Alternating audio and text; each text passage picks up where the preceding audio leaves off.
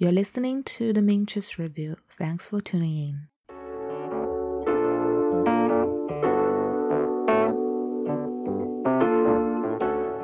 It's been a while. I have been doing many podcasts in Chinese lately, but now I am back. Maybe you can notice that there is a huge improvement in sound quality. That's because I have bought a very expensive microphone and hopefully I will use it very often in the future.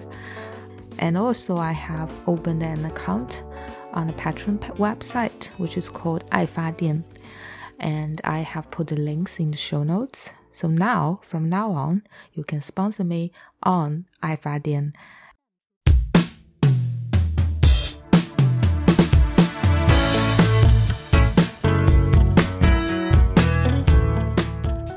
发电. I like to share with you a Japanese TV show that I couldn't stop thinking about. It is called Old Fashioned Cupcake.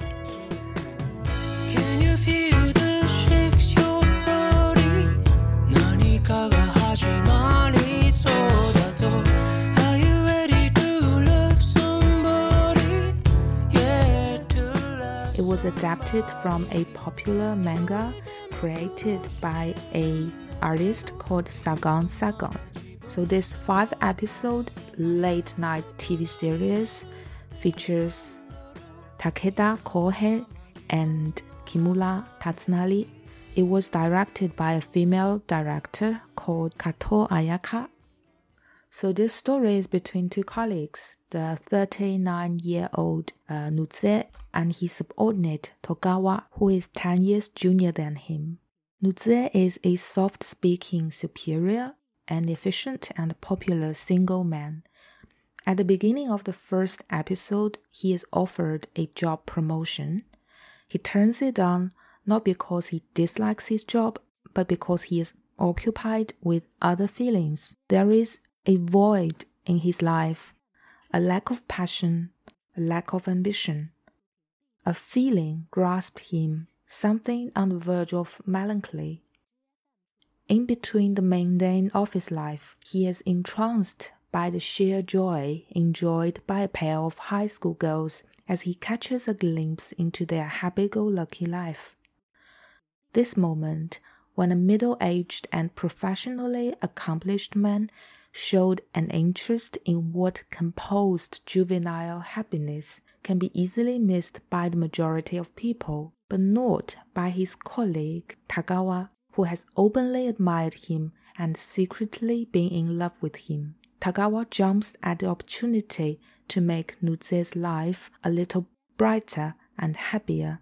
He suggests that they could copy what the girls are doing such as hanging out to have desserts and taking silly selfies. Togawa calls it an anti aging adventure. Through these activities, he wants to help ease Nuze's apparent anxiety approaching 40 years old, or the so called second adolescence. Both of them turn out to have sweet teeth and they genuinely enjoy exploring different cafes which sell pancakes, smoothie, and drinks decorated with fruits.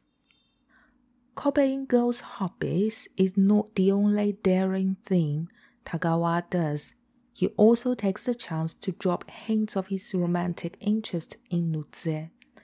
They get used to hang out during weekend and start planning to visit the zoo. The expectation was quickly engulfed by disappointment when they don't receive each other's replies due to technical issues.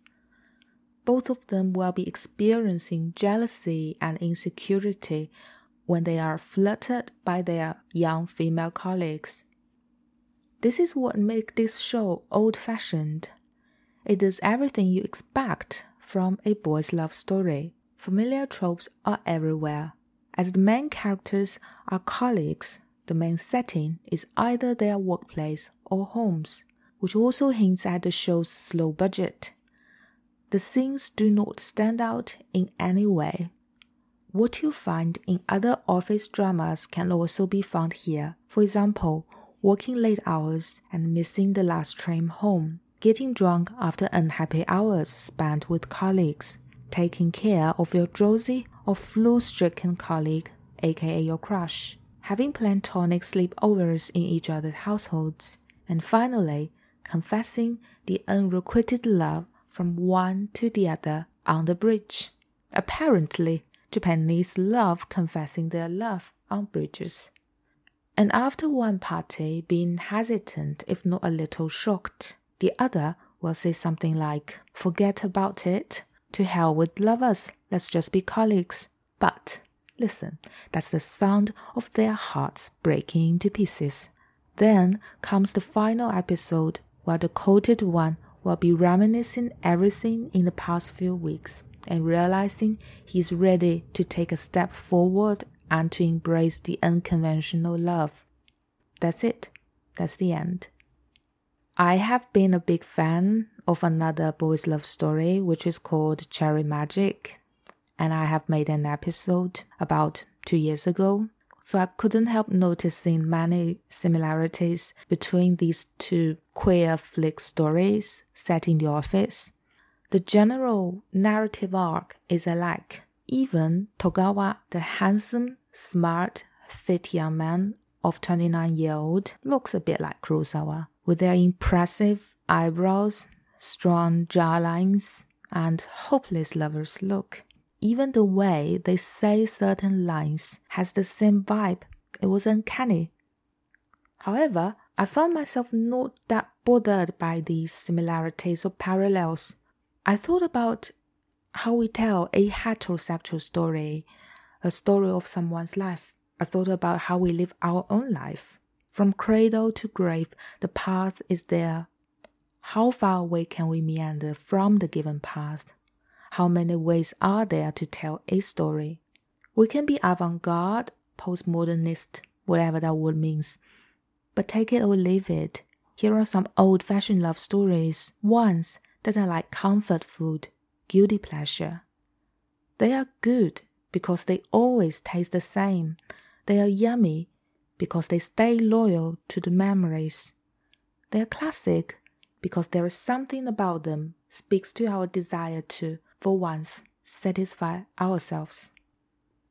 I found myself watching this show like Nutze watching the girls. It is not a judgmental gaze, nor is it a reviewer's gaze. It is looking at something carefully and be patient and open minded to all the familiar. It is about being present and then to take in the unfamiliar, the things that rarely come to your life.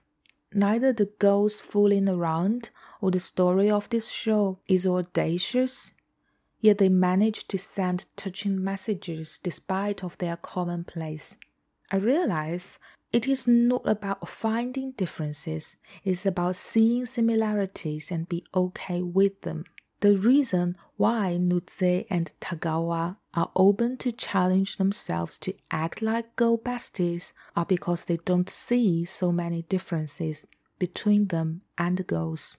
I think we have spent so much time on sporting differences than appreciating people as they are.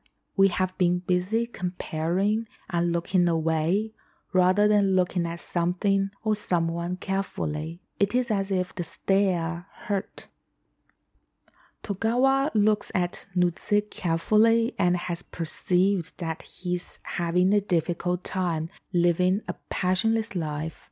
I love how he detects what others are missing. In other people's eye, Nutze is still the impeccable superior, but Togawa sees his inner yelling of happiness and is willing to accompany him to try something that defies gender stereotypes. Togawa and Nutze make a good couple not only because both are cute, but because Nutze is open to new challenges and are brave enough to follow his heart, and Togawa is thoughtful and empathetic. He is ready and knows there are moments in life that one should simply jump at opportunities. Beside genre tropes, hierarchy is another key word it is clear from the beginning that Nutze is the superior, This superior subordinate relationship adds additional spices on their role play game. Many times, the characters and the audience will have a thrilling, if not bewildering, experience of their ever changing power dynamic. By this I mean the subordinate becomes the proactive one in the relationship. I know how cheesy this may sound, but I like the way Cupcake approaches this motif in its narrative. Nuze has mentioned several times saying that I am only your superior to Togawa, feeling sorry for intruding his personal life and taking his private time. It is not easy for someone like Nuze to look beyond his ego when he's so high up the professional ladder. It is precious, beautiful, and tender when Nuze questions if he can live up to the kindness of his co-worker. Again, this is another moment when Nuze sees kindness, it is often easy to turn eyes away from happiness or kindness, to deny them or to discredit them. To look kindness in the eye, Nuze sees himself a person as equal as Togawa and in no way superior than him outside workplace. To quote an adjective from Alan Rickman's soon to be published diary, it is an egocentric. I believe Nuze is an unegocentric person. What a rare quality it is. This is when this character steals my heart. Another key word is age, which is also apparent from the first episode. Age anxiety is the direct reason why they begin this adventure. I found it fascinating that my two favorite boys' love stories emphasize so much about age. Is it coincidence or not? In Cherry Magic, the magic gives Adachi a tool to see that there is more to him than his common profile. Magic plays a role in easing the social anxiety Adachi begins to feel, but the show quickly moves on from it. In Cupcake, age is closely linked with the theme of passion or the lack thereof. Instead of promising anything external or fantastical, there is no Crystal Hills kind of blessing for Nuze entering 40 years old. The change is his own will to let something and later someone new into his life. I enjoy this more realistic touch on age. Is it because I become a less optimistic person? I watched Cherry Magic when I was 30 and took great comfort in its positive message. Now I look back, it was almost a fairy tale, a Cinderella like story. That story won't happen without magic. There is no magic in Cupcake. A birthday doesn't promise any big change. Still, change is happening when main characters discover each other's affection and love. It reminds me of an English film, Brief Encounter, which is about a middle aged married woman having an ultra marriage platonic affair with a doctor. Love does seem to be able to play some magic in anti aging. It is almost touching to see people fall in love. Thumping is the heart, quickening is the mind. Lovers become conscious about if they are fit or not. It is as if age was no longer defined by a number, but by a person's capacity to love or to be able to act according to his will. I love the most when episode 4 become, shall we say, steaming. Nuze is tricked to do some push-ups on Togawa's bed. I won't deny I have rewatched that scene for a dozen times. For me, this scene is comic and touching when Togawa is feeling the muscles or the lack of muscles in his crushed torso, it feels right because he is no longer the courteous colleague friend who stay within the boundary. He's also not intrusive. He masqueraded his desire in these petty actions, and they speak clearly about his sexual orientation in a loud, unapologetic, and convincing manner. In interviews, um, Kimura Tatsunari-san explained why he designed these actions. He said these actions were like a ladder Togawa needs to climb until he reaches the final point. If the character jumped from everyday dialogues to passionately kissing the man, it would be unconvincing. I was impressed by the motifs he designed for the character, and I think Tatsunari san is a great actor. Needless to say, I'm also charmed by Kohei kun. The kissing scene right afterward is in a one shot. It is intense and full of chemistry. I'm in love with that scene when the camera uses an unfavorable angle. It shows Togawa in an almost alien state, unlike his everyday composed and neat office look. It is a man shaken by passion, honest to the core, while being utterly vulnerable in front of a man he claims love to death. The performance is beautiful, selfless, and powerful.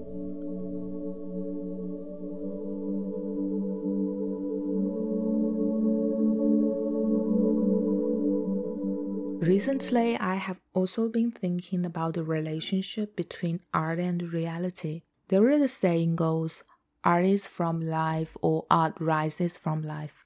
The relationship between the genre of boys' love story and the real life of LGBT community is very interesting.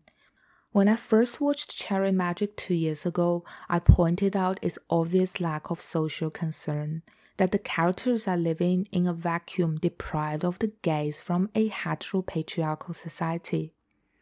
My friend Lassie told me it was a common feature or common ca- characteristic of the boys' loved genre because they tend to build this utopian where societal prejudice and pressure have a far smaller existence than in real life. Knowing that BL story is more a fantasy than a queer narrative. Still, when I watch them, I use real life as a parameter to judge whether they are true to the real. The fundamental question is always whether the love between the two major characters is true love. However, when I watch Cupcake, a strange thing happened. I became so aware of the repetitive motifs or tropes it, that it was as if I was watching a meta fiction, meaning that itself being a critique on the genre, although I don't think the creators want to do this consciously. My feeling towards this show became queer indeed. I was aware it is a boys' love story to the point that I let all the parameter of the so-called real life gone.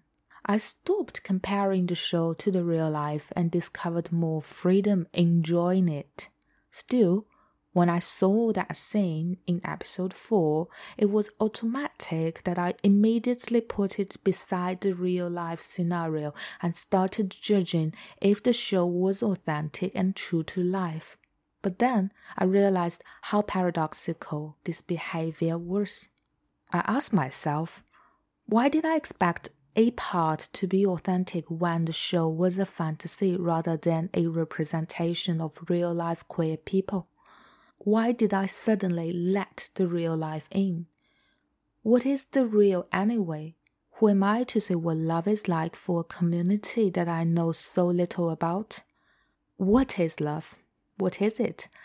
How can I claim to know what it looks like, how it should be manifested, demonstrated, and shared? When I am decoding the enigma of love, how do I know if the setting of the machine is correct? What is correct anyway when everything I try to translate is so queer?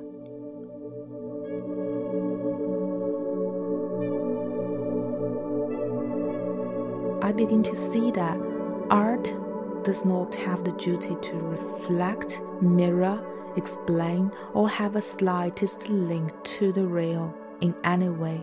Art is fictitious, art is imagination, Art is a screen, a blank board of electronic tubes. Art is paper pulp contributing to nothing but greenhouse effect. Art is music note, insubstantial and barren. Art has nothing to do with a life depending on oxygen, water, earth, sun, feed, breathe, eat, produce, breed. Art is not life. Art is not real. Art imitates love, and love is so elusive. But there is humanity in fantasy. It is a powerful genre that lightens up our life and helps us to be hopeful. It is cowardice to discredit just because it doesn't reflect reality. When I think about Cupcake, I know that the emotions and the elements are real the passion and the fear, the jealousy and expectations.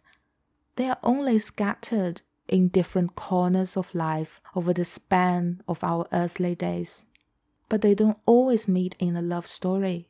It is the genre of BL that summoned them, weaving beauty, kindness, and optimism together and calls it love.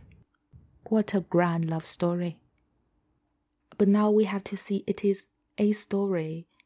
It is hard to admit its nature of fiction it is hard to stare into its artificial heart. And just like that, it is hard to see people behind the stories they tell. Boys Love Story is about seeing people in their authentic self. Old fashioned cupcake is essentially about being able to see the presence of love and the real self in each other. But seeing people as they are is not something you can do in five episodes. It is uncomfortable. It is staring into the sun and risks being icarus because the real hurts. The real is imperfect, and the real demands us to admit that we have been objectifying people to meet our own desire or our own target or build our own illusion. Boys' love is such a questionable genre because no matter how good the story is, it objectifies its characters. Often it is created by a heterosexual female writer and played by heterosexual male actors. How are you supposed to reject objectification if you only learn about love and compassion via these works that is essentially built on objectification? But this is one of these rare situations where female creators can finally say, This is my story. This is how I perceive love. This is how I want love to be. This is the vulnerability and heartbreaks and fear that lovers should experience. Love never just happens because your gender is different from the other parties. Women has the power of narrative. What a privilege. That's why we can't just let that go. That's why we are obsessed with the boys' love word, and it hurts when we stare and stare and finally see that it is not real life.